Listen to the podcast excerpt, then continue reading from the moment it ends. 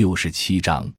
币元战略条件下，美国过量增发美元是国际粮食市场金融化的根源。长期以来，国际市场上小麦、玉米和大豆等主要粮食产品的价格与原油价格变化趋势相同，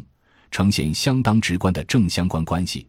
而与美元价格变化趋势相反，呈现明显直观的负相关关系。原油价格与主要粮食产品价格呈现相同的变化趋势。说明导致其变化的因素有共同性，其共性因素就是美元价格，即美元价格越贬值，国际经济体系中的流动性越强，则粮食价格和能源价格就会持续上涨。美国长期超量发行美元，以实行量化宽松政策，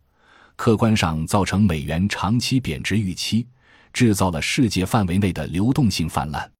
流动性泛滥已经成为一个长周期、全球性的经济现象，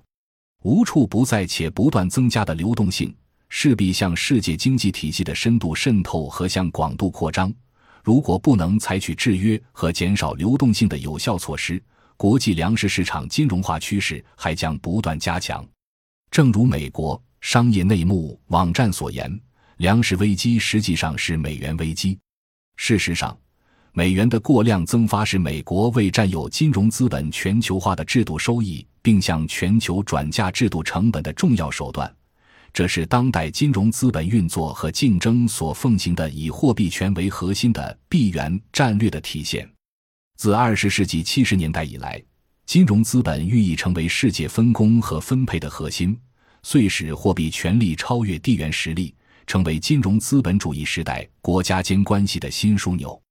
苏联解体后，美国单极霸权赋权于美元，使其无约束的增发，并顺势主导了金融资本全球化。